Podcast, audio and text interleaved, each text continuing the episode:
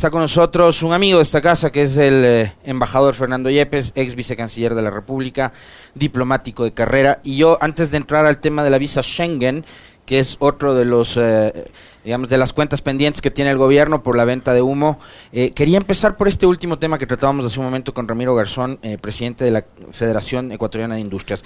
Sectores empresariales, industriales que apoyaron en campaña a Guillermo Lazo, que hoy se están enfrentando a la realidad, nada más y nada menos, ¿no? Un gobierno que no tenía aparentemente una estrategia, ni una hoja de ruta, ni en lo en la política internacional, ni en lo comercial, ni en la seguridad, ni en la inversión pública, que hoy están padeciendo justamente de ese estancamiento que hay en el país, una economía que está casi casi paralizada, con un gobierno que está pensando únicamente en los números macroeconómicos, en mantener la reserva. Eh, ¿qué, lectura nos deja, Fernando? Bienvenido y buenos días. Muy buenos días a todos y todas. Mil gracias a, Pichincha por esta gentil invitación. Siempre un gusto conversar contigo, Alexis. Realmente lo que se está viviendo es una consecuencia de la improvisación del gobierno, de la falta de, políticas claras, de visiones comprometidas con el país, de falta de conocimiento de la realidad internacional y de los intereses del Ecuador en un mundo tan complejo. El presidente gana, Lazo gana las elecciones con un eslogan sobre política internacional, más Ecuador en el mundo y más mundo en el Ecuador pero eso no es más que, un membrete. Trabajar eso es algo mucho más complicado y no se trata de decir voy a firmar 20, 30 TLCs. Cada TLC es un mundo, cada TLC es un acuerdo tremendamente complejo que demanda no solamente preparación, sino un debate nacional profundo, porque en Ecuador en un TLC adquiere obligaciones que afectan, afectan su funcionamiento interno y su inserción externa. Es decir, para negociar un TLC tiene que haber lo que demandan justamente en los sectores productivos, información, participación, eh, debate, crítica, para lograr las posiciones nacionales más convenientes para el país. No se trata de firmar TLCs por firmar. O sea, yo no sé, yo nunca he escuchado a las autoridades del gobierno del presidente Lazo referirse a los términos de negociación con México, con, con, eh, con China, para dar dos ejemplos claros. Yo creo que si en el caso de China y en el caso de México también no se menciona que en Ecuador debe exigir el reconocimiento de las asimetrías existentes, ¿cómo podemos tener una negociación medianamente equilibrada? No, no, no son, digamos, condiciones, eh, digamos, de equidad, ¿no? Cuando Ecuador se sienta... El, el, ingeniero eh, Garzón nos daba cifras de, de cuánto es lo que, por ejemplo, este exporta el Ecuador en materia de acero y cuánto es lo que exporta México, cuánto es lo que consume China o Estados Unidos. Exactamente. Entonces hay unos desequilibrios realmente grandes. Muy grandes, o sea, el nivel de desarrollo es totalmente diferente el nivel de producción, el nivel de, involucramiento con otros mercados, compromisos adquiridos, todo ello es, muy diferente. El tamaño de nuestra economía. Exactamente, todo eso son lo que se llaman las asimetrías, o sea, no hay pues eh, e, equidad, equilibrio entre los dos, uno es mucho más grande que otro.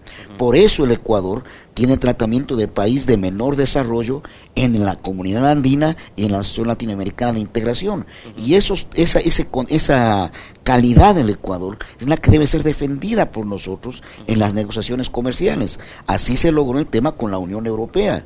Esa fue una de las grandes conquistas del Ecuador en esa negociación tan larga, tan compleja, pero que fue un ejemplo de debate nacional realmente pues eh, profundo. ¿Cuánto, ¿Cuánto tomó la negociación con la Unión Europea? Bueno, realmente las, las, primeras escaramuzas empiezan en el año 2006. Yo entonces era subsecretario económico, el canciller era Francisco Carrión y el presidente era Gustavo Palacio. Ahí en la cumbre de... Alfredo Palacio, perdón. Gustavo es un compañero de la Cancillería, hermano de Alfredo. En la en la cumbre de Viena del año 2006 es cuando los países andinos eh, presentan a la, Unión Europea pues en el inicio su voluntad de iniciar negociaciones y los europeos pues acceden. Luego viene un proceso muy largo pues al interior de la Unión Europea, mandato negociador, aquí entre los andinos había muchas diferencias. Bueno, en total fueron más o menos 10 años de proceso. ¿no? A ver, eh, Fernando, eh, hablamos sobre el tema comercial. Me interesaba porque también eh, conocer un poco los antecedentes y detalles, ¿no? Pero esta semana pasó lo que usted advertía en sus redes sociales. Nosotros lo leemos siempre con frecuencia, nos, nos interesa estar informados, eh, sobre todo, eh, digamos, con base en eh, los criterios de, de, gente que conoce de los temas y de política internacional. Si a alguien solemos recurrir precisamente es al doctor Fernando Yepes.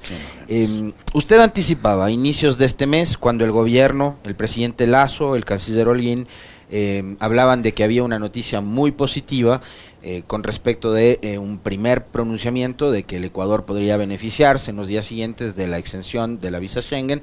Resulta que, bueno, pues la Comisión Europea ha dicho el Ecuador todavía no está en condiciones porque hay una alta tasa de rechazo al visado. ¿Por qué pasa eso? Mira, yo primero eh, creo que es importante puntualizar que el Ecuador siguió un proceso, eh, no el proceso regular de acuerdo con el derecho comunitario. El Ecuador optó por una opción política para avanzar en este tema, ¿no es cierto? Opción política que aparentemente puede decir es un camino más eh, expedito, ya se obtienen pronunciamientos del Parlamento, eh, tiene que haber un diálogo con Parlamento-Consejo, pero al final del día todo recae en la Comisión Europea es muy importante que el público conozca que el derecho comunitario es muy estricto y muy complejo y el cumplimiento de esas normas son las que han permitido el funcionamiento de la Unión Europea. Son instituciones que cada uno tiene, cada una tiene una competencia específica, facultades específicas y el trabajo armónico de cada institución en sus competencias es lo que permite la expedición de las normas comunitarias, de la, de la normativa, sea una extensión de visado, sea una, un tratado de, comercio, sea eh, cualquier normativa que afecte a los europeos internamente o en sus relaciones con terceros, tiene un proceso de toma de decisiones, ¿no es cierto? En este caso, el proceso regular es que la Comisión Europea, ha pedido pues de un país interesado, en este caso el Ecuador, ¿no es cierto?, haga un estudio pormenorizado del país, por qué se impuso el visado, cuándo se impuso, cuáles son las condiciones actuales, que el país interesado proporcione informes profundos y detallados sobre el tema migratorio, sobre su realidad económica y social, es decir, todo un estudio del país. La Comisión Europea ahí forma un grupo de servicios que estudia el, el tema.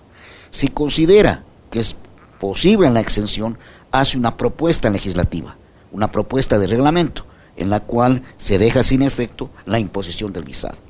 En Ecuador, ¿no es cierto? En este punto que yo describo este instante, quedó el tema en el año 2017, cuando terminó la Revolución Ciudadana. Estaba formándose este grupo intra de multiservicios de la Comisión Europea para analizar el caso del Ecuador. Vinieron los años de Moreno, no se hizo absolutamente nada, se dieron patadas de ahogado, se vendió humo tremendamente. El señor Sonel Hostner viajó a Bruselas, se entrevistó con las personas equivocadas. Roldán, Moreno viajaron 30 veces a España como si fuera un pro. Pero hacer negocios habrá ido Roldán. Me imagino, como, pero para el tema comunitario no se entiende que es un tema comunitario, no es de hablar con España o con Italia o con Alemania, no, es la Unión Europea. ¿No hay necesidad de hacer ese lobby previo? Hay que hacerlo en su momento, en su momento. Con el presidente Lazo, ¿no es cierto? También empiezan pues con palos de ciego, ¿no es cierto? Sin conocer, pero sí con anuncios rimbombantes que pronto salen la visa, que me voy a entrevistar con el rey, que voy a entrevistar con el presidente del gobierno español, eh, y ese tipo de, siguiendo la línea equivocada de la falta de conocimiento de lo que es la Unión Europea y de cuál es el proceso. Otros decían que lo que pasa es que hay que seguir la vía del acuerdo comercial, como si ya porque tenemos acuerdo comercial tenían que darnos la exención sin considerar que es un elemento de los que se analiza, pero no es un elemento decisivo. Lo decisivo es que las condiciones que motivaron la imposición del visado ya no existan, ¿no es cierto?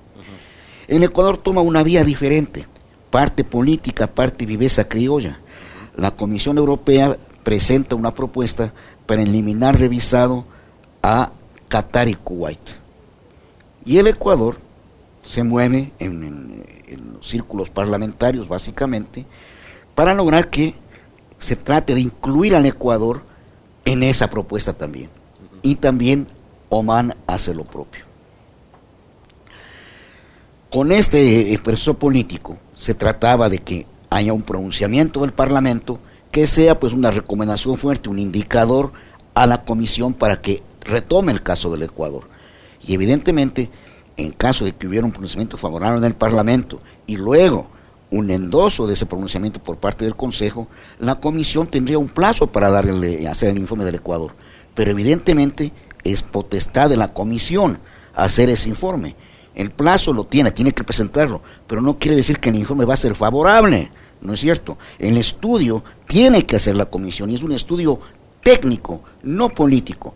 Aquí hay una recomendación política, podría haber una recomendación política, porque estén veremos todo esto por lo, que sabemos del escándalo de corrupción, ¿no es cierto?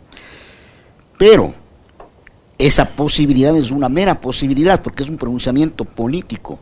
Luego, si la comisión da un informe negativo, no hace propuesta legislativa, pues queda en nada la recomendación, ¿no es cierto? Y los Estados miembros no votan a ciegas, ¿no es cierto? Aquí se distorsionan mucho las cosas. Se pronuncia un eurodiputado y creen que es la posición. No es así. El Parlamento tiene 700 miembros, ¿no es cierto?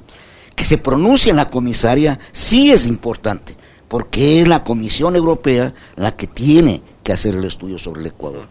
El tema está muy delicado, muy difícil. Por el momento, por el momento sabemos que la votación del Pleno del Parlamento Europeo eh, ha sido postergada por los escándalos de corrupción. Algún diputado espera que se pueda retomar en enero. Ahora, Fernando, yo, ahí la duda que tengo es, eh, de, eh, como punto de partida, ¿por qué hay esta alta tasa de rechazo al visado Schengen a ecuatorianos? Yo me imagino porque los cumplimientos de los requisitos que son estrictos no son pues precisamente lo, más eh, eh, transparentes, no dan las seguridades y porque la Unión Europea pues tiene en el fondo una política restrictiva. En países que ya no tienen visado, como los del Cono Sur, en Colombia y Perú, nuestros vecinos, tienen tasas altísimas de, de rechazo en frontera, ¿no es cierto? En el caso, eh, sin requerir visa, si no llegan, pues tienen que exhibir dinero, reservaciones de hotel, donde van a estar, o sea, mil requisitos. Y la tasa de rechazo en frontera es muy alta. Pero lo esencial aquí es que las condiciones del Ecuador actual, ¿no es cierto?, son muy parecidas a aquellas del feriado bancario. ¿No es cierto?, de la gran migración posterior al feriado bancario, de esa migración masiva que fue la que motivó la imposición del visado en el año 2003. Ahora estamos viviendo un escenario similar, por eso yo quería esta explicación suya, Fernando. Eh, quizás tiene que ver justamente con eso. Hace pocos días, eh, Jacques eh, Ramírez, usted habrá visto el estudio que publicó Jacques, eh, habla de que al menos 100.000 ecuatorianos estarían ya fuera de, territorio nacional porque están buscando irse de acá por situación económica, desesperación, salvar sus vidas, etcétera. Tal vez desde eso justamente que ahora mismo es el peor momento para pedir porque tenemos una ola una nueva ola migratoria. Yo creo que nuestras condiciones actuales son las peores, son muy parecidas a las del año 2003. Muy distinto era el año 2017, ¿no es cierto? El último año que tuvimos además crecimiento económico. Exactamente. Y había una constante de retorno de ecuatorianos de la Unión Europea acá. Era pues una dinámica diferente. Hoy las cifras que tú muy bien citas de eh, que publicó Jacques Ramírez dan una idea precisa, clara y objetiva de cuál es la situación. Imaginemos que no hubiera requisito del visado y tenemos una, una ola migratoria tan dolorosa como la descrita, 100 mil personas en la frontera de los Estados Unidos. Vamos a regresar al escenario del año 2003 en el que había cuatro vuelos diarios de Iberia, ¿no es cierto? Y pues eh, todos sabemos lo que eso significa, ¿no? Ahora, eh, Fernando, hay otro tema que yo, digamos, desde mi absoluta ignorancia, porque no soy un especialista como usted en tema de política internacional, diplomacia y demás, em, pero que digamos, al Ecuador tampoco es que lo vende muy bien. Y es, tenemos un gobierno y autoridades que se la pasan todos los días diciendo que el Ecuador está tomado por el narcotráfico que el Ecuador es el país más inseguro de la región, que necesitamos que venga a Estados Unidos a salvarnos, que queremos 5 mil millones de dólares que nos caiga del cielo para tener un plan de seguridad. Eh, bueno, eh, el Ecuador ahora mismo no es precisamente el mejor destino y eso... Eh, lo dice el propio gobierno, cuando dice que, que, el gobierno, que el país está tomado por el narcotráfico, digamos, nos hace una pésima publicidad. Adicional a eso, tenemos titulares en, los, en medios internacionales que dan cuenta de las permanentes masacres que hay dentro y fuera de las cárceles en este país. Eh, ¿Eso cuánto abona? para que la comunidad europea diga hay que hay que darles una, una extensión del visado. La imagen internacional del Ecuador es pésima, ¿no? La imagen nuestra es la de las masacres carcelarias, de la sumisión a los Estados Unidos, de las declaraciones desde el más alto nivel sobre la, narcotráfico tomado en las instituciones nacionales, todo lo que tú acabas de decir. Todo eso se refleja en los debates al interior de la Unión Europea, en la propia Comisión de Libertades Civiles, en la cual hubo inicialmente este voto favorable para incluir al Ecuador en la exención del visado, ¿no es cierto? Ahí hubo parlamentarios que hicieron reflexiones justamente sobre temas en los cuales el Ecuador debe mejorar, como es el tema de las masacres carcelarias, seguridad, todo aquello que, que tú has mencionado. Tampoco le hace bien al Ecuador que voceros parlamentarios del partido fascista Vox sean abogados pues del Ecuador, ¿no es cierto? Aparece hace pocos días un video de un parlamentario perteneciente a esa tienda política en la que dice que hay que ayudar al Ecuador porque es el único que hace frente al, al, al, narcoterrorismo socialista que ha tomado otros países, ¿no? Y que ya nos están tomando, que la inseguridad, todo eso es absolutamente negativo. Y también es negativo la propia forma de comunicar del gobierno.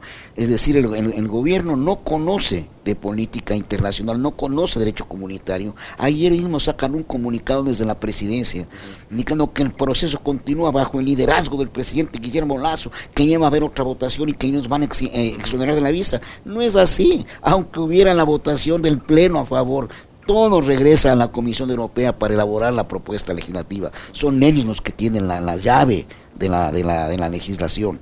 Luego, si efectivamente hubiera una, una, votación positiva en el Parlamento con el endoso del Consejo, el trámite podría ser más sencillo, si es que hay la propuesta legislativa de la Comisión, pero si la Comisión cree que no estamos listos, no es que va a ser porque le pida a un parlamentario la, la propuesta estos errores en la comunicación, ¿no es cierto? Que aquí generan eh, pues risa en ciertos medios, pero se tapan por parte de los grandes medios que reproducen las noticias equivocadas, los planteamientos equivocados. Afuera sí son leídos en su justa dimensión, pues, y, y queda mal el país. ¿Cómo es posible que luego de la votación favorable en la Comisión de Libertades Civiles salga un comunicado de la Presidencia de la República agradeciendo a uno, a un país de la Unión Europea? Es una edición comunitaria, los 27 están involucrados, ¿no es cierto? Entonces todo eso da mala, mala imagen al, país, ¿no? Es que se dan palos de ciego porque no se conoce el procedimiento. Todos quisiéramos que, avanzáramos, pero hay que hacer el trabajo bien, pues. No quería eh, cerrar esta entrevista y el diálogo con, con Fernando Yepes, em, embajador diplomático de carrera ex vicecanciller, sin preguntarle eh, un caso polémico también. Em, se conoció que el pasado 13 de diciembre la Cancillería de Ecuador negó la posibilidad de extender el salvoconducto para que María de los Ángeles Duarte, ecuatoriana, ex ministra de Obras Públicas del gobierno de Correa, quien se encuentra, y usted me va a aclarar también, en condición, no sé si de refugiado o de asilada, en la residencia del embajador de Argentina acá en el país, pueda trasladarse hacia el país del Cono Sur, Argentina, que le ha concedido el, asilo a través de su Cancillería. Han llamado a consultas al embajador Gabriel Fox acá en Quito. Eh, ¿cómo, ¿Cómo queda la política internacional del Ecuador? ¿Cómo se lee también eh, esta decisión que no deja de ser política em, en este momento, Fernando? Mira, realmente el Ecuador queda muy mal.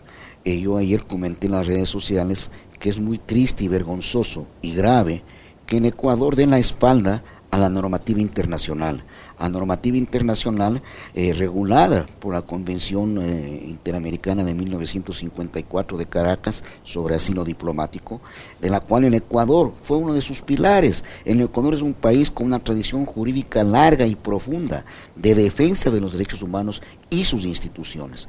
El asilo es una institución eh, fundamental del derecho internacional americano, nacido en nuestra región y con el único fin de proteger a los perseguidos políticos, de dar seguridad en ese entonces a los luchadores por la democracia. Hay que recordar cómo fue nuestra historia, pues y las, formas eh, innumerables de persecución que existen y han existido. La convención es muy clara, la convención señala con toda precisión a quién corresponde calificar si hay persecución política o no, a quién corresponde otorgar el asilo quién tiene la obligación de extender el salvoconducto. En este caso, es clarísimo. La Argentina ha estudiado el caso de la señora Manuela Duarte, ha estudiado obviamente y domina la, convención, es una cancillería seria, una institución pues muy sólida, y cree que hay fundamentos para otorgar el asilo y procede en consecuencia. Al Ecuador lo que le corresponde es acatar la normativa y simplemente otorgar el salvoconducto. Pero aquí inclusive se comunica pues con viveza criolla, una vez más, así como en la Unión Europea, podemos hacer, citan el artículo 3 de la Convención de Caracas mutilado, citan el primer párrafo, en el que dice que aquellos que tengan sentencia no, no serían pues sujetos, y no citan las frases siguientes, que dice salvo que se califique que hay persecución. En este caso se ha calificado que hay persecución. O sea, el país asilante, la Argentina, que es el que tiene la facultad de calificar si hay persecución política o no, ¿no es cierto? Si hay, eh, pues, en, este caso, en un estudio pormenorizado del proceso, pues cree que hay persecución, pues otorga el asilo. Lo propio Bélgica, pues Bélgica, ¿cuánto tiempo se demoró? En el caso de Bélgica, no es la Convención de Caracas la que regula, pues no, es parte del sistema interamericano, sino la Convención de Ginebra sobre refugio y asilo territorial. Pero es claro, Bélgica demoró cuatro años el estudio y encuentra que hay fundamentos y otorga el asilo. Esto quiere decir que países serios que han estudiado con profundidad, con juristas de altísimo nivel, el caso, tienen ese pronunciamiento y eso debe ser acatado, ¿no es cierto? al Ecuador no le hace bien eh, ponerse al margen del derecho, lo que hace es ratificar la persecución que hay y, y la forma pues tan especial de, de, manejo comunicacional, político y diplomático que tiene, ¿no? Acá lo que está en evidencia entonces es que la respuesta eh, del gobierno a través de la Cancillería, Fernando, no sería o no estaría, digamos, ajustándose a lo que dicen estos tratados, sino que obedece única y claramente a la línea de corte política que tiene el gobierno con respecto de la lectura que le dan a casos como el caso Sobornos, que además fue, eh, digamos, un caso tratado en tiempo récord, eh, en pleno proceso electoral y que buscaba a todas luces tratar de impedir la inscripción de la candidatura de Correa. Exactamente, exactamente. Todo ello no hace bien al Ecuador. Esta este énfasis en la persecución política, este, este dar la espalda a la, a la normativa internacional es tremendamente perjudicial y sobre todo pues de, evidencia una vez más cómo actúa el, el gobierno, ¿no es cierto? ¿Cuál es, de, cuál es de su finalidad, su forma de ver las cosas? La Argentina, cuando concede el asilo, ¿no es cierto? E inclusive sugiere una reunión técnica para eh, pues conversar, para eh, ver los detalles, para una cosa pues que no es necesaria, pero que era una muestra pues de, de apertura para, para ver de la mejor manera consensuada y negociada cómo se pues eh, procede, a pesar que el camino de la convención es clarísimo, pero este gesto debía haber sido apreciado. El Ecuador no respondió, respondió por con un comunicado el día que, que estaba convocado a la Cancillería el embajador argentino y luego el segundo comunicado en el que dice que no darán el, el salvoconducto. Es decir, pues una, una forma un poco especial que tiene sus parlantes en la prensa, en los medios bastante informal, ¿no? Yo creo que aquí hay, hay un manejo eh, equivocado. Usted, usted decía una palabra al inicio de la conversación, improvisación. Creo que es, creo que es la regla para, para todo, ¿no? Sí, hay improvisación, hay prepotencia, hay desconocimiento, hay no hay sentido de, la, de, las proporciones y de la realidad, ¿no es cierto? El Ecuador es un país eh, con una tradición jurídica, con una posición internacional construida en muchos años en muchos años sobre la base de nuestra historia, de nuestra realidad, de la realidad latinoamericana, de la realidad eh, mundial. el cambio de votos en Naciones Unidas, estas actitudes contra instituciones tan allegadas al Ecuador como el asilo, nos hacen un daño inmenso, inmenso. Lo de la entrega de Assange, pues fue otra barbaridad. O sea, todo esto eh, es la imagen actual del Ecuador, ¿no es cierto?